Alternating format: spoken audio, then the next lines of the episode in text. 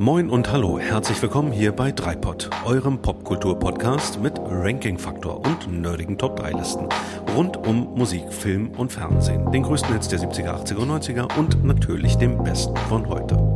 Wir sind Micha, Björn und Daniel und wünschen euch gute Unterhaltung.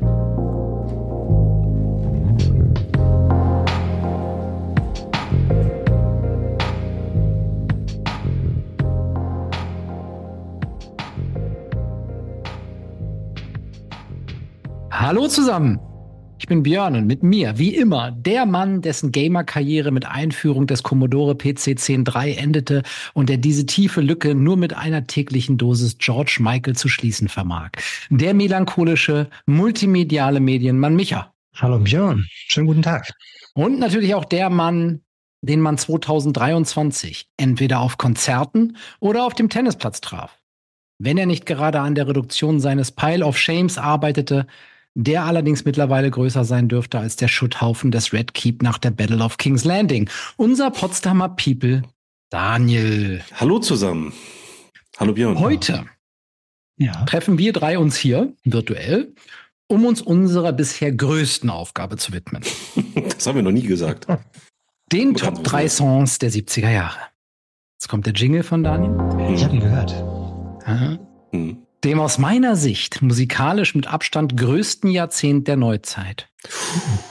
Von Elvis bis Queen, von ABBA bis Marvin Gaye, von Bob Marley bis Bob Dylan, von den Bee Gees bis Foreigner, von Bill Withers bis Gloria Gaynor, von den Village People bis Rod Stewart, von Simon Garfunkel bis Billy Joel, von Neil Diamond bis Olivia Newton-John, von den Jackson 5 bis Diana Ross, von Fleetwood Mac bis Creedence Clearwater Revival, von Bruce Springsteen bis Pink Floyd, von den Beatles zu Led Zeppelin.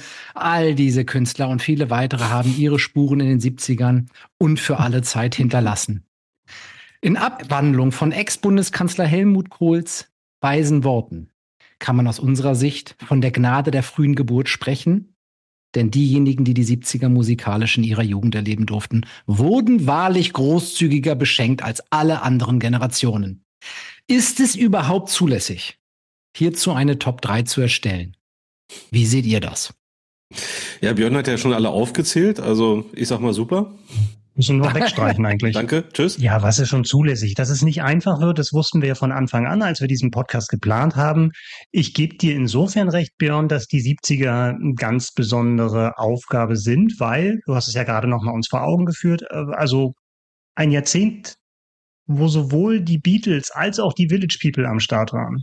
Mhm das zeigt schon die ganze Spannbreite und Bandbreite dieses Jahrzehnts und auch die Schwierigkeit der heutigen Aufgabe. Aber es ist machbar. Und also an eine Frage, Björn, hast du dich da jetzt eigentlich selber mit gemeint, als du gesagt hast, die Gnade der frühen Geburt? Weil du hast sie doch auch nur äh, im Rückblick mitbekommen, die 70er. Ja, ja, deswegen spreche ich ja davon, dass es eine Gnade der frühen Geburt gibt.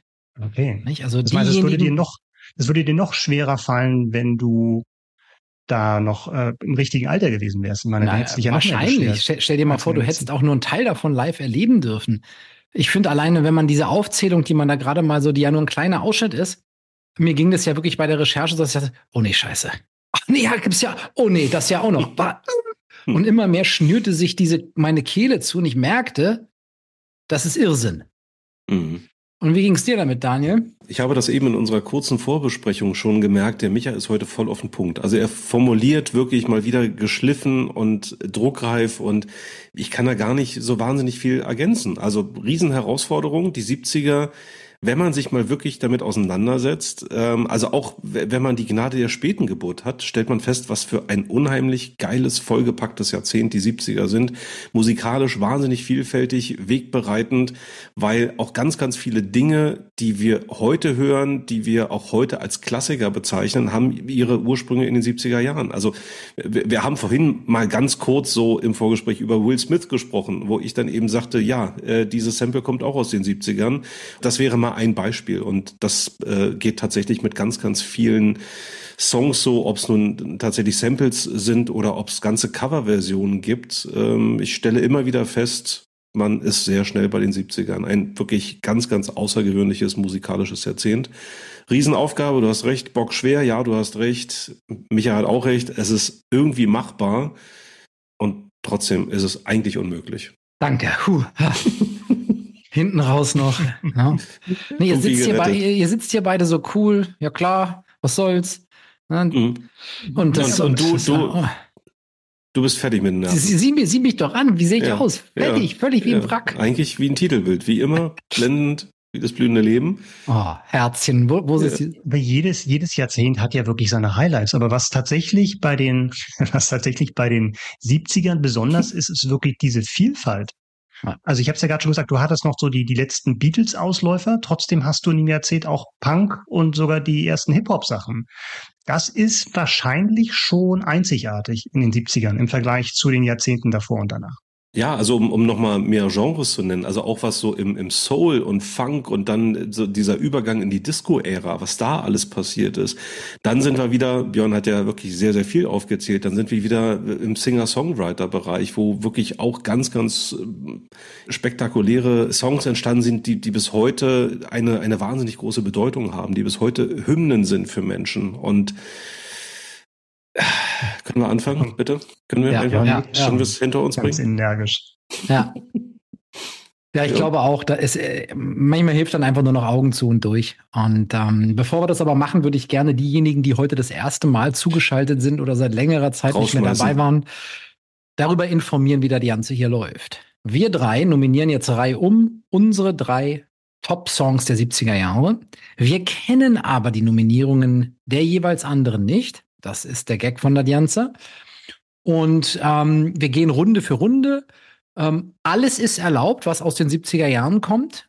Und die Verpflichtung, die gilt wie immer nur dem eigenen Gewissen. Alles andere wird hier ausdiskutiert. Wir legen gleich los. Der Micha fängt an, gefolgt von Daniel. Ich schließe die Runde jeweils ab. Und am Ende könnt ihr euch ein Bild darüber machen, ob uns das gelungen ist, was wir uns heute vorgenommen haben. Dann hören wir nämlich auch noch ein bisschen Feedback von euch, lieben Hörern. Und ganz am Ende gibt's dann als Highlight, als kleinen Ausblick die Folge fürs nächste Mal genannt. Ja. Sehr schön. Dann würde ich sagen, Micha. Ja, meine Top 3 ist von einer Band, die Hits in vier Jahrzehnten hatte. Das können, glaube ich, oh. nicht viele Bands von sich behaupten, außer von den Rolling Stones vielleicht noch, die es aber nicht sind. Es ist aber trotzdem eine Band, die hauptsächlich mit den 70ern assoziiert wird. Insofern habe ich da jetzt auch ein sehr, sehr gutes Gefühl, die auf Platz drei zu haben. Mhm. Die Band sind die Bee Gees. ich wusste es. Und der Song ist jetzt vielleicht keiner der ganz bekannten Gassenhauern, also nicht Staying Alive oder Night Fever, war aber immerhin auf Platz sieben in den US-Charts und meine Nummer drei ist Nights on Broadway. Sehr geil. Beautiful. Und da hören wir jetzt mal rein.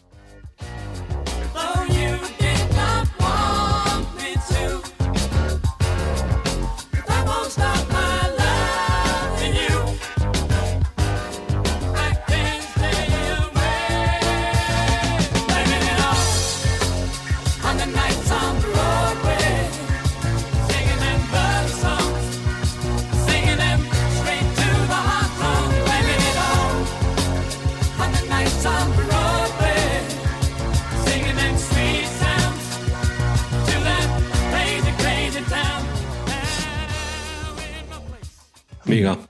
Hammer, ja. Finde ich auch. Finde ich auch. Ihr habt ja so recht. Ja. Ja, ähm, Bee Gees Nights on Broadway. Ich finde es wieder und ich auch gerade wieder beim Reinhören gedacht, die Band ist ja so kommerziell erfolgreich gewesen und trotzdem, und das ist gar nicht so einfach, trotzdem haben die einen unvergleichlichen Stil. Also du hörst mhm. die Bee Gees Sachen raus oder auch die Sachen, die Barry Gibb für andere gesch geschrieben hat. Und gerade bei dem Song finde ich es halt so cool, du hast so eine, in den Strophen so eine gewisse Spannung und Düsternis fast drin. Und dann kommt der Refrain und du hast diese ganz tollen Harmonien der Brüder, du hast eine super, super eingängigen, wunderschönen Refrain und trotzdem passen diese beiden Teile super zueinander und ergänzen sich toll. Und was mir immer wieder auffällt, wie funky der eigentlich ist, der Song. Ja. Also du hast diese, diese krasse Bassline, auf die man wirklich mal achten sollte, mal sich nur auf diesen Bass konzentrieren, der so rumwabert und wummert. ähm, es ist echt super schön. Also, glaube ich, so ein Funk, den man vielen Leuten, die den Bee Gees vielleicht nur so oberflächlich kennen, gar nicht so zutrauen würden. Und da zeigen sie halt komplett. Und ich muss dazu sagen, ich kannte diesen Song nicht, bis du ihn beim Tag am Meer mir und uns der Runde wärmstens empfohlen hast.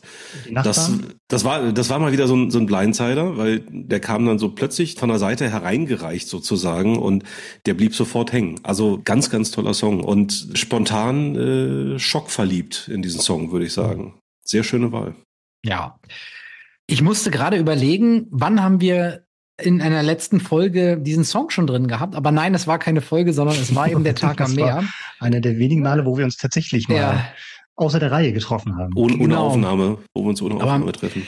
Ich muss sagen, die Bee Gees, fangen wir mal da an. Wenn, wenn man die musikalisch die 70er nimmt, dann ist das für mich eine der ersten Bands, die in meinen Kopf schießt, sind die Bee Gees, weil sie irgendwie so typisch sind für, die, ja. für, für, dieses Jahrzehnt und natürlich auch mit dem Funk, aber, aber auch diesem Disco-Sound ja. und ähm, natürlich das alles mitgeprägt haben. Ähm, ich finde die Bee Gees ähm, gigantisch. Mhm. Ich habe, ich weiß nicht, irgendwie so am, wenn ich mich zurückentsinne, so in den 90ern mit, mit Anfangs fand ich die gar nicht so toll. Da liefen sie, glaube ich, auch auf dem Radio und das hat mich fast schon genervt. Mhm. Und ich habe dann im, im, beim Laufen tatsächlich irgendwann ähm, die Bee Gees richtig entdeckt. Und wirklich Hast du auch, alles so beim Laufen. Ja, es ist Wahnsinn. Und, und, und, war, das, war das vor oder nach Rockies? Ich wollte es gerade fragen. genau. Ja, es ist auch schon wieder 15 Jahre her und da habe ich mir mal irgendwann, damals gab es noch nicht so richtig ähm, Spotify, zumindest hatte ich nicht, habe ich mir wirklich bei, bei iTunes ein Doppelalbum gekauft, Best of. Und du hast den Discman dabei gehabt. Das, genau, mhm. Walkman.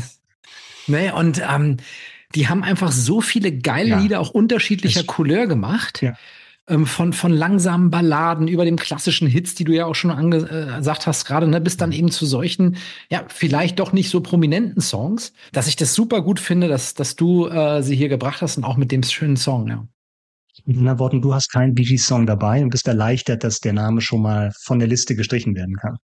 Das werden wir am Ende feststellen. Ja, also ich, ich gebe dir total recht. Also dieses Oeuvre, um es jetzt schon mal ganz früh zu bringen, das Wort, das verbotene Wort, das ist ja, glaube ich, bei keiner Band oder bei fast keiner Band ist der, der Begriff richtiger als dort. Ne? Ich habe es ja. ja vorhin an, äh, erwähnt. Bei den Bee Gees lasse ich noch Hits. gelten den Begriff. ich schon. glaube auch, da kann man es gelten lassen. Bei Mickey Krause weniger, bei den Bee Gees ja. Genau. Das war ja jetzt ein Song von 75, also kurz bevor der riesen Mega-Erfolg dann kam mit der Disco-Welle. Und selbst in den 60ern, To Love Somebody und was sie alles gemacht ja. haben. Aber ich weiß auch, was du meintest mit diesem eher genervt sein in den 80ern. Dann kam ja dieses Comeback mit You Win Again und sowas, uh, Secret Love und so. Das war dann auch schon so ein bisschen durch das Thema, aber trotzdem noch erfolgreich. Also wenn du überlegst, die schreiben ihre Sachen selbst, singen selbst, spielen selbst das über so eine lange Zeit zu machen, ist schon echt Wahnsinn. Ich finde es auch immer extrem schwierig, wenn ein Popsong ähm, Teil eines Werbespots wird. Und das war ja bei You Win Again äh, leider der Fall. Und dann ist das auch bei mir, also bei mir war das zumindest immer so, da ist das bis heute so, dass ich mir das dann sehr schnell überhöre. Und äh, weißt du, was es war? War es nicht eine, war es nicht eine Bierwerbung? Also zumindest irgendwie instrumental, meine ich, äh, mhm. äh, da, da waren, waren ja, magst recht haben. Und, äh, mhm. und äh, ja, das ist für mich immer so ein Downer. Ne? Und ähm, mhm. wo habe ich die Bee Gees gesehen? Natürlich in der Berliner Waldbühne. Da ist sie wieder. Du hast sie live gesehen? Ich habe die wirklich mal live gesehen und ich muss, oh. jetzt, aber jetzt, jetzt muss ich Folgendes sagen. Es war in den frühen 90ern. So, ja, äh, besoffen. Menschen, die meinen Jahrgang kennen, können sich das jetzt ausrechnen. Und ich war mit meinen Eltern in der Waldbühne. Naja, also das waren jetzt, waren jetzt irgendwie Rahmenbedingungen, wo ich nicht gesagt hätte, boah, das war jetzt irgendwie das coolste, geilste, ähm, exzessivste ja. Konzert meines Lebens. Aber ähm, aus, aus heutiger Sicht, also wirklich so in der, in der Rückschau, äh, total cool. Ich weiß noch, wie die Frau vor uns ausgerastet ist, als sie Massachusetts mhm. gespielt haben. Ja, wunderschöner äh, um, Song, um, ja. um, mal, um mal einen Klassiker aus den 60ern äh, zu, zu nennen von den, von den Bee Gees. Aber äh, tatsächlich, auch die Bee Gees äh, zieren meine Wald Bühnenkarriere, möchte ich meinen. Daniel, du wobei, bist der wobei, ich, wobei ich sagen muss, ich finde die Bee Gees, ich habe letztens auch ein Konzert im Fernsehen gesehen und das war dann eher ein bisschen enttäuschend. Also das ist keine Band, finde ich, die für mich als nur als Bühnenband oder hauptsächlich als mhm. Bühnenband funktioniert. Da gibt's ja andere, die vielleicht dann nicht gar nicht so tolle Songs haben, aber ich fand so ein bisschen blutleer. Aber das mhm. mag vielleicht auch ein Ausreißer gewesen sein. Ähm, aber das war so ein bisschen mein Eindruck. Also ich muss, ich muss auch äh, tatsächlich gestehen, ich habe da jetzt nicht mehr so eine ganz klare Erinnerung an dieses Konzert. Das ist nicht nicht so präsent. Äh, nee, also ich ja weiß, ich, ich, kann mich kann mich an gewisse Szenen und an gewisse Songs erinnern und die die Stimmung. Das war auch mal wieder so ein so ein, so ein schön, schöner Sommertag, wie es halt eigentlich immer ist, wenn man in der Waldbühne ist. Es gibt ja nur schöne Sommerabende in der Waldbühne. Und ja. ähm, mehr Erinnerung habe ich da tatsächlich nicht dran. So Insofern kann ich jetzt gar nicht sagen, wie, ob das Blut leer war oder wie die Interaktion mit dem, mit dem Publikum war. Ja. Ich habe damals, also vor, vor 14 Jahren oder wie auch 15 Jahren, wie auch immer, als ich dann angefangen habe, mich dann nochmal so richtig die Liebe für die Bee Gees zu finden, ähm, dann natürlich tragischerweise merkt man nicht, okay, es gibt sie, es gibt sie leider nicht mehr und es wird sie auch nie wieder geben und ja, dann, also ich finde das so ein bisschen traurig, aber wenn, wenn, wenn du jetzt auch sagst, Micha, ne, vielleicht waren die Konzerte gar keine Highlights, so haben sie, so haben sie ja dennoch etwas für die Ewigkeit hinterlassen ja, vielleicht gehe ich da auch mit einer, mit einer falschen Erwartungshaltung an. Ne? Wenn du irgendwie die Band von, von den Alben kennst, von CDs und von Streams und so, da äh, habe ich mir vielleicht noch andere Sachen vorgestellt. Und ich mhm. fand es dann eher ein bisschen enttäuschend, aber vielleicht war das auch jetzt nicht stellvertretend, ähm, das Konzert. Aber als Song, aber es geht ja heute nicht um Konzerte, sondern mhm. es geht um die Top-Songs der 70er und da mit bestem Gewissen Nights on Broadway auf Platz drei bei mir. Das war doch schon Sehr mal ein gut. schöner und absolut passender Auftakt für unsere heutige Kategorie. Schauen wir mal, was Daniel uns auf seiner Nummer drei kredenzt. Wenn ich jetzt an Nights on Broadway denke, würde ich fast behaupten, wir, wir bleiben, wir bleiben eigentlich in so einem, also die, die Vibes von meinem Song könnten jetzt ganz ähnlich sein. Mein Song, meine Top 3, kommt aus dem Jahr 1977. Und ich habe, als wir über diese Folge gesprochen haben, oder wir haben ja schon seit längerem dieses Thema mal in der Liste stehen, war für mich relativ schnell klar, ich kann keine 70er Jahre Top 3 bauen ohne eine bestimmte Band. Und das ist nämlich das Alan Parsons Project. Oh. Genau, das könnte jetzt tatsächlich so ein kleiner Blindsider für euch sein. Warum ich so eine Absolut. Top 3 nicht ohne diese Band bauen kann, das hören wir jetzt.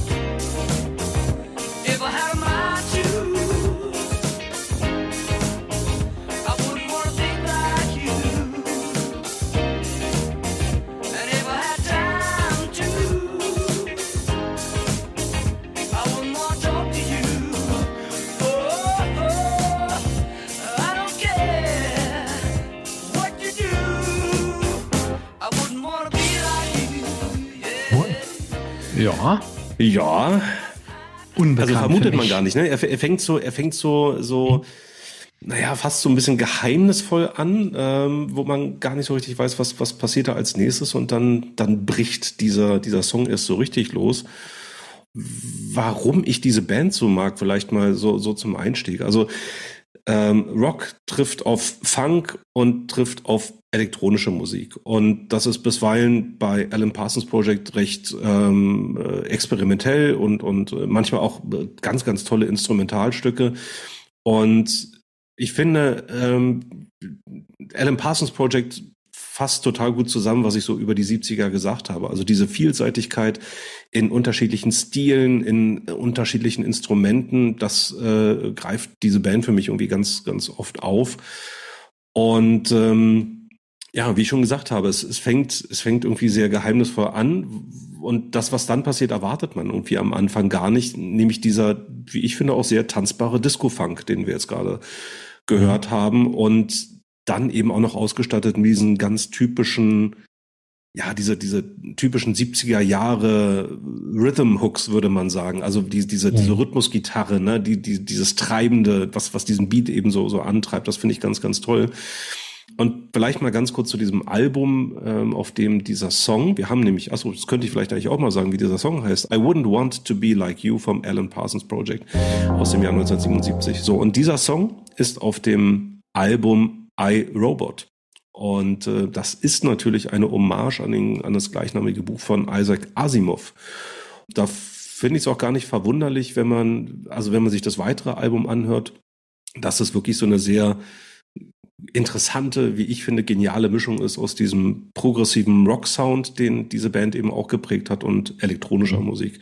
Der Song jetzt ist ein bisschen weniger elektronisch, der ist sehr, sehr klassisch, finde ich. Aber wenn man das ganze Album hört, das ich wirklich sehr empfehlen kann, dann merkt man, dass es da sehr äh, spannende äh, Überschneidungen und Schnittmengen unterschiedlicher Genrestile gibt. Mhm. Könnt ihr damit was anfangen mit Alan Parsons? Ja, wie heißt noch, wie heißt noch mal das Album? Was meinst du? iRobot. iRobot, okay. Ja, äh, ja finde ich cool. Also äh, habe ich jetzt überhaupt nicht bei dir mitgerechnet. Mit Alan Parsons Project äh, kenne ich hauptsächlich aus den 80ern.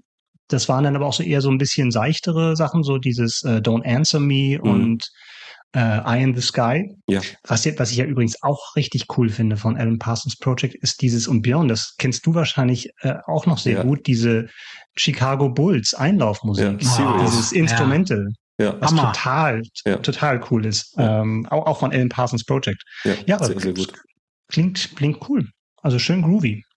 Ja. Was ich jetzt der Band gar nicht so zugetraut hätte. Oder die gar nicht so verortet habe. Mhm. Ja, finde ich schön, dass du das nochmal sagst, Micha. Ähm, heute gerade erst etwas noch ähm, bei YouTube über die Triangle Offense recherchiert. Aber das ist ein anderes Thema. ähm, ich kannte Für dieses Lied. Coaching-Job. genau. Ich kannte dieses Lied nicht. Als ich es dann gehört habe, habe ich gedacht, aber es passt gut zu dir, Daniel. Es passt gut so, wenn man eine, eine weiß ich nicht, so ein, ein, ein Oeuvre der Top 3 im musikalischen Bereich hier aussuchen, dann passt das da gut rein, weil es jetzt auch nicht so ein klassischer Disco-Sound bis äh, oder sowas war, sondern jetzt ja auch schon wieder auch diese elektronischen Klänge mit drin hatte. Und ich weiß nicht, wenn man so eine, so eine Linie baut von, von den 70ern über das, was wir in den 80ern dann, dann schon mal hatten, bis zu anderen Dingen in der Moderne, die du hier schon mal erwähnt hast, ähm, dann ist das so eine, äh, ein ganz interessant und, und sehr stimmig, finde ich. Naja, ich, ich, darf, ich darf ja meiner musikalischen Linie auch ein bisschen treu bleiben. Ja. Ne? Also ja. ich habe ähm, und deswegen, ich habe ich hab mich auch total auf diese heutige Folge gefreut, auch wenn ich wirklich Last Minute noch hier sehr, sehr bunte Verwerfungen in meiner Top 3 produziert habe. Äh, ich habe mich sehr darauf gefreut, weil äh, ich, ich mag einfach diesen, diesen, diese Mischung aus Soul und Funk und Disco und all das, was eben dieses, äh, dieses Jahrzehnt eben so hergibt. Und äh, insbesondere was, was so Disco-mäßig passiert ist. Und da, also eine, eine Top 3 wird dem einfach nie gerecht. Das muss man halt auch ganz, ganz deutlich sagen. Äh, was, was, was es, was es allein in dem Disco-Genre für geile Sachen in den 70ern ja. gab. Ja, und das kann man hier heute eben gar nicht abbilden. Aber Alan Parsons Project ist für mich einfach eine, eine Must-Have-Facette, äh, würde ich sagen, die, die musikalisch für mich auf jeden Fall hier mit reingehört. Und äh, Micha, du hast völlig recht, also auch gerade die von dir genannten Sachen aus den 80ern, die sind sicherlich noch ein Stück weit populärer. Aber naja, wenn man wieder so ein bisschen auf die aktuellen Themen und Trends, äh, den aktuellen Zeitgeist blickt, äh, dann, dann passt das ja vielleicht wieder, weil bei iRobot geht es ja letzten Endes darum, den Niedergang der Menschheit und den Siegeszug der Maschinen, ja, und äh, dem ganzen Thema widmet sich dann eben auch dieses iRobot-Album äh, musikalisch. Es mhm. war jetzt auch nichts, was deine Eltern im Plattenschrank hatten, oder? Nein. Das hast du dann eher selber später für dich entdeckt. Also äh, in puncto 70er hätte ich wahrscheinlich James Last mit Biscaya gefunden im äh, Plattenschrank. Wer, wer nicht, ne? Da kam ja der Hausmeister immer vorbei, musste gucken, ob in jedem Haushalt mindestens eine James Last Platte vorrätig ist. Oh, der Blockwart. Ah nee, das waren noch frühere Zeiten. Ähm, nee, aber äh, tatsächlich sowas ähm, also ich würde mal behaupten, Alan Parsons Project war definitiv bei meiner Schwester irgendwo im, im Plattenschrank. Ja. An dieses dieses Album habe ich tatsächlich erst deutlich später entdeckt. Mhm. Ja, das das muss ich auch dazu sagen. Das ist jetzt nichts etwas, womit ich aufgewachsen und sozialisiert wurde, aber ja, deutlich später entdeckt. Noch zum Abschluss ein Fun Fact mit äh, einem sehr sehr ähm, gegenwärtigen Bezug. Nämlich, ähm, dieser Song ist zu hören in dem weltbekannten Videospiel GTA 5. Und äh, GTA 5 ist ja bekannt dafür, dass man in einer wahnsinnig großen offenen Welt, äh, in einer äh, sehr lebhaften und fiktiven Stadt sich bewegen kann und unterschiedlichste äh, Autos, Fahrzeuge, Vehikel benutzen kann. Und immer wenn man an einem Fahrzeug unterwegs ist, kann man eine der zahlreichen Radiostationen anwerfen mit allen Genres, die man sich eben vorstellen kann. Und da gibt es auch das Los Santos Rock Radio und dieses Radio hat eben Alan Parsons Project mit diesem Song im Programm. Meiner Nummer drei. Sehr geil, ja. Schöner, schöner Fun Fact. Cool. Ja. Ich finde, was, was wir jetzt schon merken und was du auch gerade gesagt hast, Daniel, ähm, Ich meine, man könnte für dieses Jahrzehnt so viele Subkategorien aufmachen. Top, Top Disco Songs, Top Rock Songs der 70er. One at Wonder. Ja, ja, ja, ja, ja, ja, ja, ja, ja. ja. Ähm, und überall würde man eine ganze Folge draus machen können und die würde auch wiederum nicht, nicht einfach sein. Und das Ganze dann in einem Vergleich zueinander, das finde ich ist eigentlich so der, der, der Hammer ähm, in, in mhm. dieser Folge. Meine Nummer drei ähm, ist jetzt etwas, was ein Song, der sehr, sehr, sehr bekannt ist. Mhm. Und ähm, ein Teil aus dem Text dieses Songs ähm, ziert auch den Flughafen, das Logo von Liverpool. Oh. Jetzt könnten wir schon mal überlegen, wer, wer, wer mhm. könnte in Liverpool eine Rolle spielen? Mhm. Ja, ja. Meine Nummer drei ist der Song Imagine oh, von John okay. Lennon. schon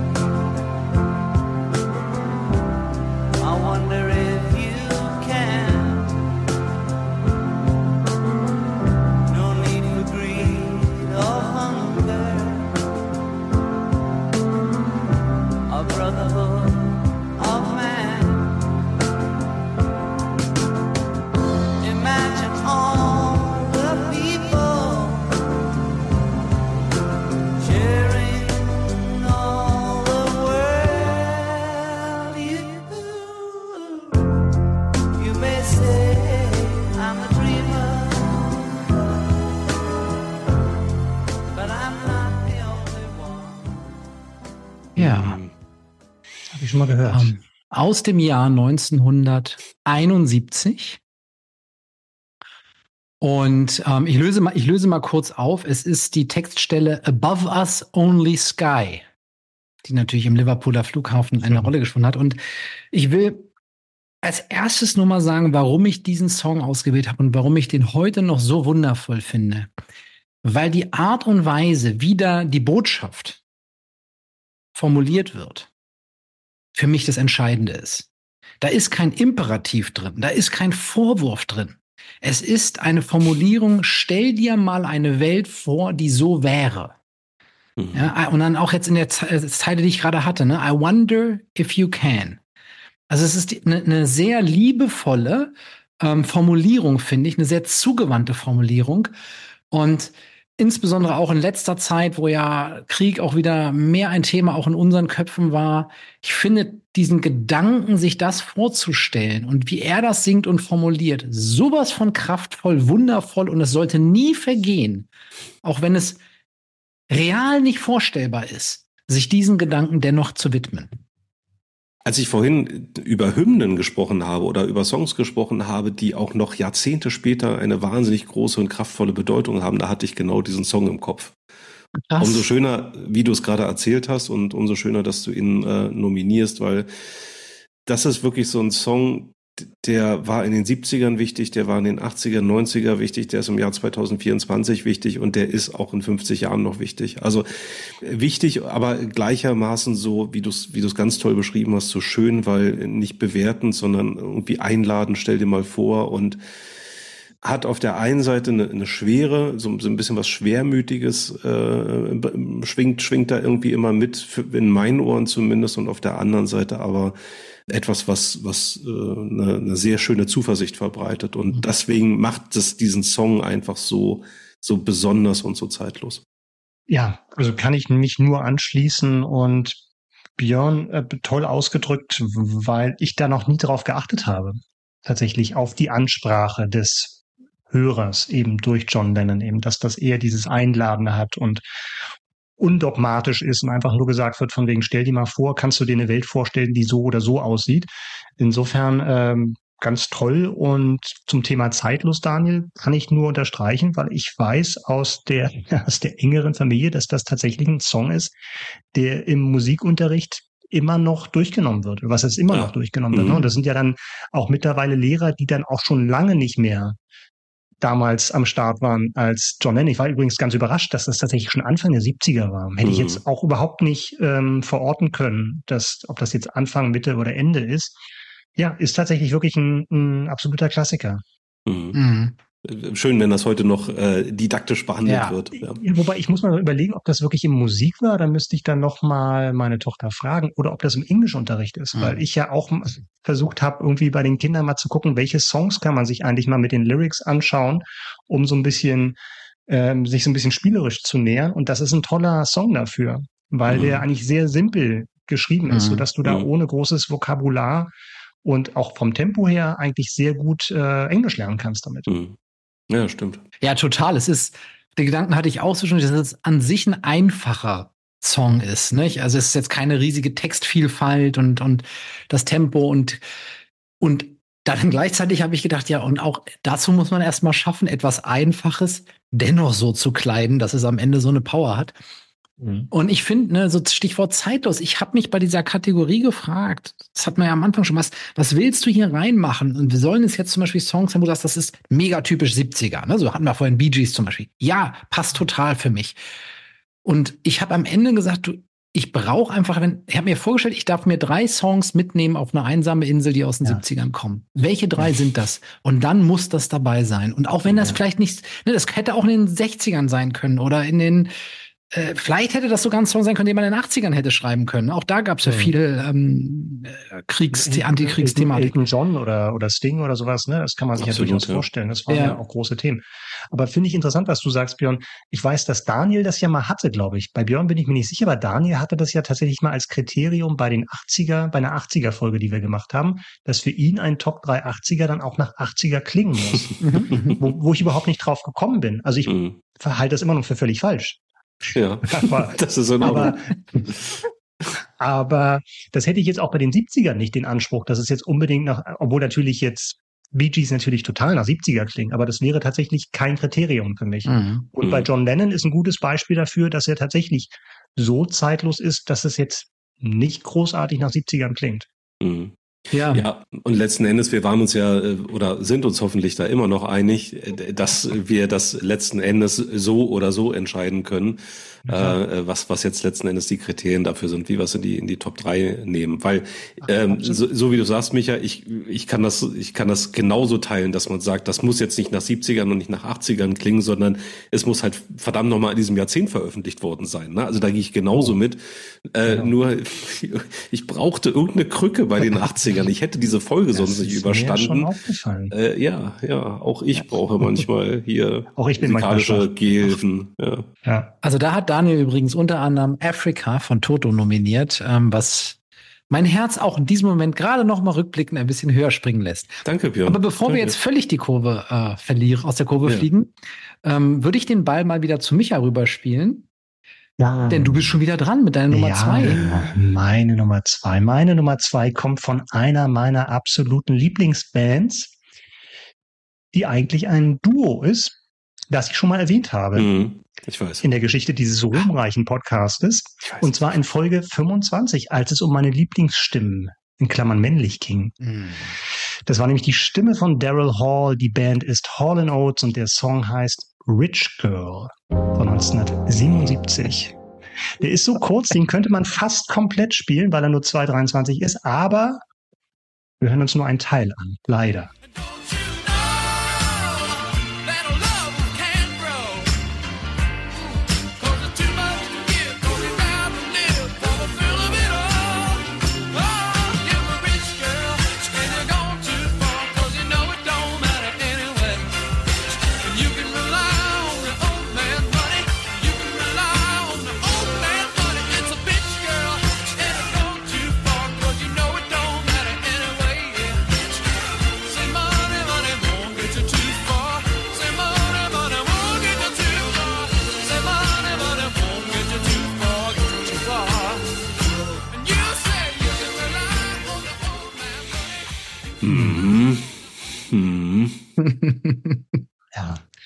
Michael, die Stimme ja. von Daryl Hall. Super. Wir kennen, ich habe damals ja Main Eater anges angespielt, was ja natürlich deutlich bekannter ist aus den 80ern, aber ich liebe einfach diese Stimme. Ich liebe diese Stimmfarbe, die Leidenschaft, mit der er singt. Und speziell Rich Girl, ein Song, den ich auch erst relativ spät wirklich entdeckt habe. Ähm, ich finde den ich mag, dass er so soulig ist, dass der, diese Streicher finde ich total genial. Du hörst diese 70er raus, ohne dass es irgendwie kitschig klingt oder zu dick aufgetragen. Es ist einfach mitreißen und catchy. Und was wir jetzt hier leider nicht gehört haben, weil es würde den Rahmen sprengen, es hat auch eines der geilsten Intros ähm, dieser mhm. Song, weil es fast so a cappella-mäßig losgeht und dann kommt der Groove und die Gitarre. Ich gehe immer sofort mit bei dem Song und ähm, ich finde, das hat man vielleicht jetzt auch für die Leute, die ihn jetzt zum ersten Mal gehört haben. Ich finde ihn sehr, sehr eingängig und obwohl ich den so oft gehört habe, ähm, wird mir das nicht zu viel. Und aus welchem Jahr ist der? Zwei. Von 77. Von 77. Ja, super. Die, die, die Frage habe ich mir auch gestellt. Man hört in deinen beiden ersten Nominierungen jetzt schon durch die Liebe für die 80er. Das ist meine These. also, das sind jetzt zwei, zwei Songs gewesen. Und hier noch mal wieder ein bisschen mehr als bei den Bee Gees, wo es okay. wo eigentlich schon der Weg für die 80er äh, anklingt. Das ist interessant. Du, du, du näherst dich eher aus den 60ern, ja, 70ern. Ne? Ja, das ist interessant. Ja, mit John Lennon, klar. Ja, die, die 70er, das Brückenjahrzehnt, Fragezeichen. Ja, genau. Discuss. ähm, aber was ich gerade sehr, sehr spannend fand beim, beim äh, aufmerksamen Zuhören, ähm, war so die Rhythmik im Gesang. Das fand ich total spannend, weil das hat mich, also das war für mich so sehr ähm, in der Tradition der Jackson Five beispielsweise, mhm. wie so gesungen wurde. Das fand ich richtig, richtig gut gerade. Es hat mich voll, voll abgeholt und wie du auch gesagt hast, Michael, also wunderbar, wunderbar soulig und ähm, die sind natürlich auch beeinflusst durch Motown. Waren ja, ja zwei also galt ja immer so dieses Blue-Eyed Soul, also Weiße, die dann Black Music gemacht haben. Da waren die beiden, äh, bevor es dann ein bisschen mainstreamiger oder poppiger wurde in den 80ern, sehr weit vorne mit dabei in den 70ern. Mhm. Mit solchen Sachen wie, wie Rich Girl. Ja, also Stimme, absolut. Apropos Jackson 5, äh, das ist ja tatsächlich ein Song, der mir nicht weggebrochen ist, aber ich hatte tatsächlich mit, mit äh, I Want You Back geliebäugelt und hatte auch den tatsächlich als 70er-Song abgespeichert, bis mir dann aufgefallen ist, der war dann schon 69, irgendwie im, im Spätherbst 69 auf dem Album drauf. Insofern ja. disqualifiziert. Da gibt's so ein paar Grenzgänger, ne, wo man aufpassen ja. muss. Äh, ja, aufpassen. Ja. Ja, ist mir auch aufgefallen. Nee, tolle Wahl. Also, das ist auch so, ich muss auch gestehen, so von, von Holland Oates, ich kenne gar nicht so wahnsinnig viel. Also, das eben von dir angesprochene Man-Eater natürlich. Und äh, auch, auch hier ist es so, ähnlich wie du es jetzt auch bei, bei Alan Parsons einsortiert hast, ich würde die mehr eben Richtung 80er schieben. Und da äh, sind sie mir irgendwie präsenter eben als, als äh, in den 70ern. Wohl wissend, dass die da auch schon sehr, sehr aktiv waren, aber ich kenne da einfach zu wenig. Und das hat mich gerade wieder total abgeholt. Also da muss ich auch noch mal ein bisschen tiefer stöbern. Also die zwei 23 sollte man sich mal Zeit nehmen, mal Rich hören bei Spotify oder bei YouTube. Ist überschaubar. Wirklich wenig Einsatz, viel Ertrag. Strong by Rich Girl, All in Oats. Mach das mal. Aber es ist schon krass, jetzt, jetzt zwei, zwei Nominierungen schon, die jetzt von dir, Micha, und die äh, erste von Daniel vorhin, die mich echt überrascht haben. Nochmal zu der riesigen Liste, die ich für mich gemacht hatte, hinzukommen, die ich nämlich beide nicht drauf hatte. Also echt, echt krass. Was du nicht drauf hattest, weil du dir vorher Gedanken gemacht hast, was wir nehmen würden? Oder was nee, nee, nee, genau? die, so jetzt für mich also in allgemein. dem, genau, ja, ja. Ja. Ja, weil das, das ist ja auch so eine Frage. Überlegt ihr euch immer vor diesen Folgen genau, was die anderen haben könnten? Oder seid ihr so mit euch beschäftigt, dass dafür gar keine Zeit bleibt? Meistens letzteres. Ich bin meistens sehr mit mir beschäftigt und. Ja. Ja, auf jeden Fall. Also die Qual der Wahl. Ich denke da manchmal schon so, oh, das könnte sein, dass vielleicht XY du oder äh, du, ja. dass ihr den auch jeweils nehmen könntet. Aber mittlerweile, die Geschichte hat ja gelehrt, alles also kann, nichts muss. es gibt immer wieder so Songs oder oder auch wenn wir äh, halt eben über über Filme oder über Serien sprechen, was ja auch gelegentlich vorkommt. Äh, natürlich, es gibt so es gibt so Dinge, die die zumindest in meiner Wahrnehmung dann sehr offensichtlich sind oder wo ich der Meinung bin, da werden wir sehr wahrscheinlich eine Überschneidung haben, aber das kann man ja auch in den letzten, wo sind wir, äh, 44 Folgen äh, dann auch nochmal nachhören. Es gibt auch immer wieder Überraschungen, ja, und eben oh, ja. die viel zitierten, oft genannten Blindsider, wo man dann eben gar nicht mit rechnet. Und äh, das war jetzt, wie du es schon sagst, Björn, das, das war jetzt schon mal ein ganz, ganz spannender Auftakt. Schauen wir mal, wie es mit dir jetzt weitergeht, Daniel. Ja, oder? ich mach, ich mach, also ich mache jetzt das komplette Gegenteil von dem, was ihr gerade gesagt habt. Nein, also man kann Micha und Micha ganz gut dadurch unterscheiden, dass ich meistens weniger subtil bin. Ja, ähm, also so viel schon mal zu meiner Nummer zwei. Von ähm, Abraham oder was kommt jetzt? Äh, so ähnlich. Auf jeden Fall, wenn es um die einsame Insel geht, dann möchte ich da aber bitte schön tanzen. Oh.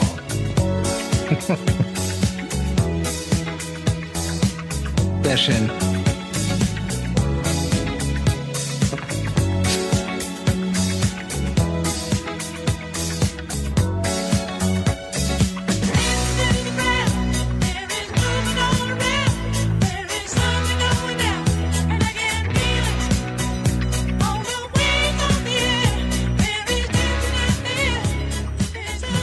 Nicht ausmachen, nicht ausmachen. Nicht, lass laufen, lass laufen. Ja, da hat er nichts gesagt vorhin. Das ist ja interessant.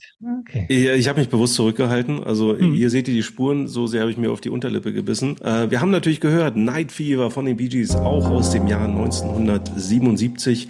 Wobei tatsächlich, glaube ich, die Single wurde dann nochmal Anfang 1978 äh, veröffentlicht. Aber es war natürlich auf dem Soundtrack ähm, zu dem Film Saturday Night Fever von 1977 eben drauf und ähm, gilt damit eben auch als veröffentlicht ich habe ich hab mir echt nicht die Frage gestellt, Bee Gees ja oder nein, sondern was von den Bee Gees war tatsächlich für mich dann irgendwo so die, die Überlegung. Und das ist so interessant, weil ich ja vorhin gerade dann doch tatsächlich zum Besten gegeben habe, dass ich in den 90ern mehr so mitgegangen bin mit meinen Eltern zu diesem eben besagten Konzert in der Waldbühne, weil die Bee Gees waren damals so gar nicht meine Musik, aber ne, man ist da so mit und äh, gerade so mit den mit den Songs aus den 60ern, die ja auch dort gespielt worden sind, da konnte ich so gar nichts mit anfangen. Ne? Also mit mit der Disco-Ära schon eher, wie mhm. gesagt, auch durch eine durch eine ältere Schwester da musikalisch sozialisiert worden, aber sonst war das damals so gar nicht meine Musik. Heute sage ich, auch wenn die Bee Gees in den, in den 60ern ihren Ursprung haben und da waren sie eben deutlich schmusiger unterwegs, äh, sind sie für mich aus, gerade aus den 70er Jahren nicht wegzudenken. Und ich habe irgendwo mal gelesen, ähm, dass die, dass die, ähm, also die Bee Gees haben ja auch eine, eine sehr bewegte Bandkarriere äh, gehabt, also mit vielen Auf und Ups und Comebacks und Todesfällen und und viele Dinge, die da da passiert sind. Und ich habe mal gelesen, dass die Bee Gees in den 70ern damit zu tun hatten, ihr Schmuseschlager-Image aus den 60ern loszuwerden und in den 80ern hatten sie damit zu tun, ihr Disco-Image aus den 70ern loszuwerden. Also insofern, mhm. wie, wie sie es gemacht haben, äh, vielleicht sind sie da Erwartungen äh, manchmal nicht so gerecht geworden, aber für mich ist diese Band ganz, ganz krass eben äh, mit den 70ern und natürlich mit diesem Disco-Sound äh, verwurzelt. Und natürlich liegt es eben auch an diesem, an diesem Film, der, ähm, ja, glaube ich, auch nochmal eine, eine, eine eigene popkulturelle Bewegung begründet hat, ja, könnte man sagen. Vielleicht noch mal ganz kurz auf die auf die Musik eingehen. Für mich ist es ist es eben dieser Song eine wahnsinnig gute Mischung aus absolut tanzbaren Disco Beats, ansonsten sehr sehr schöne vielschichtige Harmonien und eben dieser für die Bee Gees typische Falsettgesang. Es gibt keine Band, die das die das irgendwie so toll hinbekommen hat, aber auch genreübergreifend so toll hinbekommen hat. Also wirklich diesen sehr einzigartigen äh, Charaktersound, den sie eben geprägt haben und eben dieser dieser dieser hohe Männergesang, ja. Ja, der Falsettgesang, gutes Stichwort, zum ersten Mal ausprobiert von den Bee Gees bei Nights on Broadway, zwei Jahre vorher. Insofern schließt sich Echt, da das war das erste Mal, ja? Ja, ja, Geil, genau. Das, das war tatsächlich okay. so die, die Experimentierphase. Ja. Ähm, ich krieg jetzt, bei Björn hatte ich immer schon ein Bild im Kopf, seitdem er das mal erzählt hat, wie er irgendwie wie Rocky zu Rockys Theme die Treppen hochläuft beim Joggen. bei dir muss ich jetzt da immer da wahrscheinlich immer daran denken, wie du in so einem weißen Polyesteranzug auf der einsamen Insel zu den Bee Gees tanzt. Leinen bitte, Leinen. In, in Leinen, na gut. Ja, ja, das wäre noch so der, ja. Genau, das wäre noch das Zugeständnis. Ja. Hätte ich jetzt überhaupt nicht bei dir gedacht. Ähm, also gerade der Song, ne? weil ich muss ja zugeben, also klar, Bee Gees haben wir schon, schon gelobt ohne Ende, auch völlig zu Recht. Der Song ist mir ein bisschen, ich habe mir den ein bisschen überhört. Mhm wenn man sich jetzt wieder darauf einlässt, so als Hörsituation, so wie wir es jetzt gerade haben, ne, dann merkt man natürlich wieder die Qualität, wie genial das arrangiert ist und was ja. da für ein Groove hintersteckt. Ne? Aber es ist halt dann so beim, beim Refrain schon so ein bisschen so eine Abnutzungserscheinung, zumindest bei mir. Ja. trotzdem eine ganz tolle Leistung. Und äh, wie gesagt, hat mich total überrascht, dass du die, die Bee Gees tatsächlich nochmal hier aus dem Hut zauberst. Ja. Ja, ähm. also ich muss sagen, ich habe in dieser auch ganzen Vorbereitungsphase zig Songs gehört, wo ich echt dachte, wenn die äh, auf der Tanzfläche angehen, mhm. dann würde es, zieht es mich sofort hin. Mhm. Ähm, nicht, dass ich heute noch oft an Tanzflächen stehe, aber so in Erinnerungen oder im Wunsch, dass das mal wieder so wäre. Und ich habe gedacht, also wirklich, wenn die 70er haben für mich so viel Musik, zu der ich gerne tanzen würde, und dazu gehört auch dieser Song. Und ja, der ist überhöht, überhört ein bisschen gewesen. Für mich ist es nicht mehr so, da dass ich den lange nicht mehr ähm, so oft höre, ist es nicht mehr ganz so schlimm.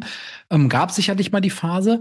Aber wenn ich mir vorstelle, wir stehen irgendwie halb ein Uhr morgens in, in einem Club und das läuft, das wäre etwas, was mich sofort auf die Tanzfläche zieht und worauf ich unfassbar viel Bock drauf habe. Da bist du weil das, wach. Dann bist du wach. wach und das hat das, ne, auch positive Emotionen, Lust ja. zu tanzen. Und das macht mhm. dieser Song einfach mit mir. Der hat einfach, der löst etwas auf, was, was, was einfach schön ist. Mhm. Und ähm, deswegen finde ich es geil, dass du den Song hier nominiert hast. Für mich ist das eine der Ikonen der 70er Jahre. Also wenn du wirklich ein, ein, ein Schild ranmachen musst, Musik der 70er Jahre, dann ist das dieser Song, ist einer von denen, die da hingehören und total stimmig. Mein höchstgerankter Bee Gees Song in meiner Liste war auch nochmal ein ganz anderer. Kommt nicht mehr, äh, wäre Tragedy gewesen. Oh, ja. Oh, ja, oh, ja. gut. Also man könnte wirklich noch so einige nennen äh, von, Top von drei Bee Gees Songs. Nächst, nächsten Monat, nächsten also, Monat vielleicht mal. Ich, ich sage jetzt mal, weil der natürlich naheliegend ist, ist äh, Staying Alive. Aber Björn, weil du gerade schön gesagt hast, ich habe wirklich bei Night Fever also äh, der hat wirklich schöne Harmonien, der hat wirklich mhm. eine, der hat ganz, ganz tolle, wohlklingende Harmonien und wo man wirklich in so einer, naja, so einer Samstagnacht-Feierlaune, so einer losgelösten, mhm, genau. fröhlichen Feierlaune ist. Das ist bei genau. Staying mhm. Alive bei mir nicht der Fall. Aber bei Night Fever ja. catcht es mich sofort. Hier bei uns im Norden. genau. Ja. Und äh, ich, ich lasse das mit überhört auch total gelten. Das kann bei so einem Song, der mhm. einfach so eine so, so eine übergroße Popularität eben auch hat über viele mhm. Jahrzehnte mhm. natürlich auch sehr leicht passieren. Mhm. Aber trotzdem, es musste für mich etwas von den Bee Gees aus eben diesem, aus diesem Disco-Genre musste irgendwo präsent sein. Und da war für mich dann Night Fever die naheliegende, naheliegende Geschichte. Aber es ist kein Stellvertretertitel, oder Daniel? Selbstverständlich ist es ein Stellvertretertitel. ich will zum Schluss noch ganz kurz äh, äh, betonen, dass die Bee Gees den Song geschrieben haben, ohne den Film zu kennen. Weil der Manager, ähm, Robert Stickwood, wollte, hat, hat den Bee Gees gesagt, äh, es, es gibt hier einen Film eben über Diskutanzwettbewerbe unter ja. jungen Menschen. So, und die Bee Gees haben die dann einfach geschrieben und dann kam noch ein Song und noch ein Song und dann haben die ja irgendwie, glaube ich, fünf Songs beigesteuert. Also nicht nur nicht nur jetzt äh, zu, zu, dieser zu dieser Film-Compilation, sondern überhaupt dann eben in der Zeit veröffentlicht. Mhm. Ähm, und die Bee Gees haben den Film, last but not least, nicht nur musikalisch geprägt, sondern eigentlich sollte der Film ja Saturday Night heißen. Und dann haben die Bee Gees gesagt, nee, aber der, der Song heißt Night Fever, lass uns doch den Film Saturday Night Fever nennen und dann, naja, der Rest ist Geschichte. War vielleicht ganz gut so, dass sie den Film nicht kannten, weil der ja relativ düster ist, zumindest in einigen Szenen. Also ja. auch von der Thematik her, äh, ja. was jetzt gar nicht so sehr dazu passen würde. Aber hat ja dem Erfolg äh, weder des Soundtracks noch dem Film Abbruch getan. Ja, allerdings. Sehr cool. schön. Björn, rundet ab die Runde. Ich runde, ich runde die Runde so schön. Bleibt es, bleibt, so schön, es bleibt so schön. Ah, es bleibt so schön und das kann ich deswegen sagen, weil meine Nummer zwei bereits von dir, Micha, und mir in unserer Folge 15 einmal nominiert wurde. Ähm, weswegen es, ich es mir nicht leicht gemacht habe, sie hier auch wieder aufzugreifen. Aber ich kann nur drei Songs aus den 70ern mit auf eine Insel nehmen und dazu gehört dieser Song. Unsere Nummer 15, Folge Nummer 15, guckt übrigens mal rein, das waren die Top drei Gitarrensoli. Das ist bis heute unsere erfolgreichste Einzelfolge, wenn man es mal so nimmt. Ja? Das stimmt, ja. Und da hatte der Micha diesen Song auf seiner Eins und ich hatte ihn auf meiner Nummer zwei. Und wir sprechen natürlich von den Eagles und von einem der besten Songs aller Zeiten vom Hotel mhm. California.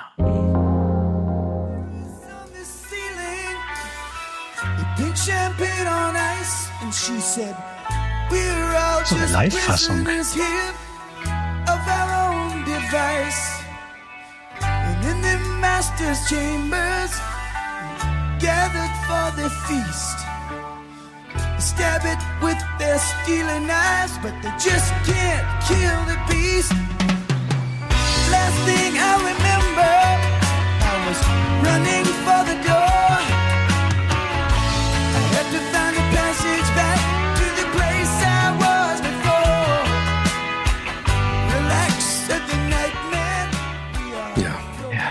was soll man dazu sagen? bewusst mal den Refrain hier weggelassen, weil eben auch die Strophen an sich schon geil genug sind. Neben den Gitarrensoli, die wir schon erwähnt haben, neben dem wundervollen Refrain, der ja Popgeschichte geschrieben hat, ähm, sind auch die Lyrics äh, und die Strophen wundervoll gesungen und erzählt. Ja, und ich, ich kann aus den 70ern nicht ohne den Song rausgehen. Es ist, äh, wie war nochmal das Ranking bei, äh, bei der Folge 15? Du hattest es auf zwei, ich hatte es auf eins, ne? Ja, ich das glaube so, genau, ja, Dies, ja. Diesmal ist es genau andersrum. Das Nein. War meine Nummer eins. Nein. Ja. Und das, weißt du, was das richtig krasse ist? Ich habe, du hast ja jetzt eine Live-Version gespielt. Ich habe, abgesehen davon, dass ich die normale Albumversion genommen habe, habe ich exakt die gleiche Stelle rausgesucht. Nein. Nein. Das ist ja geil. Wirklich. Es ist direkt der Part vor den Gitarren-Solo ja. oder dem Duett, wie man auch will. Also das ist dann schon ein bisschen beängstigend. Ich muss, glaube ich, immer meine Sicherheitsstufe nochmal erhöhen auf meinem Rechner. Ja, ja, ja, ich hab's, ich hab's ein bisschen befürchtet, weil deine Schwäche für den Song kam ja tatsächlich in Folge 15 ähm, schon mal zum Tragen und ja, es geht nicht, geht nicht anders. Das ist für mich, auch wenn er jetzt gar nicht so sehr nach, da sind wir wieder bei der alten Diskussion, gar nicht so sehr nach 70er klingt, weil da ja auch so viele unterschiedliche Einflüsse drin sind. Ähm, auch so neben dem Rock auch dieses dieses ähm, ja so Latin oder sogar fast mhm. so Reggae-Rhythmen und Percussions drin und eben so viel drin steckt, dass ich da gar nicht drumherum ja, kam. Das fast ein bisschen folkig ist es auch noch mit, äh, ja. ne, also kann, fast auch ein Hauch Country, also ja. Ja, krass. Das, das, Stichwort Überschneidung, da habe ich schon gedacht, ob Micha das auch wieder nimmt. Das, ah. das, stand, das war das erste, was ja. feststand, als es hieß 70er. Kannst mich ja. nachts wecken. Hotel California von den Eagles. Ihr seid krass, alle beide. Ganz ehrlich, ist das so ein Song, den, den würde ich nominieren, weil man ihn nominiert haben muss, weil, nein, weil man ihn nominiert haben muss. Also das, das wäre okay. für mich, das wäre für mich so dieses Dilemma. Es ist, es ist ein unfassbar geiler Song und ähm, der hat auch was sehr zeitloses, finde ich. Also den, den, den muss man auch nicht nur irgendwie in die in die 70er verorten. Es ist wirklich ein großartiger Song, auch mit dem Gitarrensolo und es gibt auch, ne, also wie schön, dass du die, die, diese Version angespielt hast. Es gibt auch eine tolle Live-Version wirklich mhm. von dem, von dem Song. Also ganz, ganz großartig. Akustik, ne? Also mit, mit ja. Flamenco-Gitarren. Sehr, ja. sehr spannend. Wenn ich da kurz, also ne, auch da einfach mal ins YouTube-Video reingucken und euch die, äh, die Gesichter der, der, der Band dazu angucken, wie die da mitgehen. Das ist, die leben den Song in der Aufnahme. Ja. Sorry, Daniel, ne, unterbrochen. Nee, alles gut, alles gut. Äh, ich wollte eigentlich nur noch äh, sagen, dass bei mir nicht so ganz dieser emotionale Funke da ist, der mich dann dazu bringt zu sagen, ich muss diesen Song jetzt nominieren. Aber ansonsten handwerklich ist es ein ganz, ganz toller Song. Er ist wirklich, ich, ich mag den super gerne. Ähm, reicht aber trotzdem immer nicht so für, für meine für meine Top 3, weil, naja, Björn, du hast es ja von auch schon angedeutet, ich nehme dann vielleicht mal den einen oder anderen Abzweig nochmal in eine andere Richtung. Ich muss mir da keine Sorgen machen, weil ihr nominiert den ja. Das ist ja schön. Also auf euch ist Verlass und ihr packt den dann in so eine, in so eine äh, Top 3 70er und dann ist dem Ganzen auch Genüge getan. Und jetzt habt ihr es auch noch doppelt gemacht. Also insofern alles, alles richtig wenn ich auch noch was anderes möglicherweise nominieren werde. Björn, ich höre daraus, äh, Barney, wenn ich dich jetzt richtig zusammenfasse, du findest den Song scheiße sagen wir es halt so. Ja, nur, dass wir mal klare Verhältnisse sorgen. Also wenn du den Scheiß nimmst, dann sag's doch auch bitte. dann sag das doch. Ähm, nee, also eben ganz und gar nicht. Ich äh, nein, nein, nein. Habe, habe mich ja sehr bemüht, das, äh, das äh, irgendwie einigermaßen eloquent auszudrücken. nee, ich weiß ja, ich weiß ja was du meinst. Es, ja. es gibt halt bestimmte Songs, die sind so groß und ich, ich kann, nee, Daniel, jetzt mal Spaß mal, ich kann das total ja. nachvollziehen, wo man auf einer objektiven Ebene Qualitäten anerkennen kann, ohne dass das ja. Eigene Herz jetzt total in Schwingung kriegt. Also darum geht's ja die ganze Zeit hier bei, bei, bei Dreipod, ne? dass man nur die Sachen nicht deshalb irgendwie in die Top 3 wählt, in die eigene, nur weil sie halt auf irgendwelchen besten Listen stehen. Und das ist, war ja, ja. nie die Idee. Genauso wie ich jetzt zum Beispiel Imagine auch nicht genommen hätte oder so. Trotzdem kann ich anerkennen, dass das ein, ein absoluter Klassiker ist. Und, und ich offenbare noch etwas kurz. Es gibt einen Song aus den 70ern, den ich heute nicht nominieren kann, weil er für mich in eine andere Kategorie muss. So viel sei verraten, mehr sei ja, aber nicht ich, verraten. Ich bring den gleich auf der Eins. Du bringst ihn gleich auf der Eins? Oh, scheiße. Okay. Na gut. Das werden wir dann sehen. Aber ähm, ich kann ihn ja trotzdem eines Tages noch irgendwo anders äh, hin nominieren. So ist es halt manchmal. Ne? Also ja. es gibt dann so Songs, wo ich sage, da reichen mir die 70er nicht. So. Ja, und ja, und ja, ja, ja. Aber das ist genau der Punkt, weißt du? Da sitzt, sitzt er hier am Anfang der Sendung, ja, weißt du, so tiefenentspannt, irgendwie Puls, Puls 39, drei ja, Weizen ja. drin und dann heißt es, ja, ist machbar. War machbar. War easy, easy locker. Ja klar, weil ich irgendwie 15 Stück in, in irgendwie 18 andere Folgen ausgegliedert habe. Wir machen zum Schluss mal so eine Folge von wegen Top 3 Songs, die in keine andere andere Kategorie gepasst haben oder sowas. Ne? Darauf spekuliert ja. Daniel, glaube ich. Ja, das ist, das ist auch schön. Also ähnliches Prinzip, ähm, weil ich, weil ich sage, ich habe hier einen Song, den kann ich hier heute nicht reinpacken und äh, da müssen wir uns alle noch ein bisschen gedulden, ja. Das ist mir viel zu schade ja. für euch, Idioten. Echt mal. Mach ich dann einem anderen Podcast. Ja, genau. Und äh, Offenbarung trifft es da, glaube ich, dann ganz gut. Und äh, dann, wie gesagt, dann wird sowas plötzlich größer und der, der emotionale Bezug wird äh, größer zu diesem Song. Und äh, ich bin jetzt trotzdem sehr gespannt, was Björn dann auf der Eins hat. Aber das äh, hat er noch. Naja, du, du bist ja Zeit. vorher noch dran. Ja, ja, also ich wollte gerade sagen, es hat ja noch einen Moment Zeit. Ja. Genau, ja. Aber der Micha meldet sich schon wieder ganz aufgeregt. Genau, ich, ich würde gerne noch was sagen. Fingern, ja. Genau. Der letzten Reihe.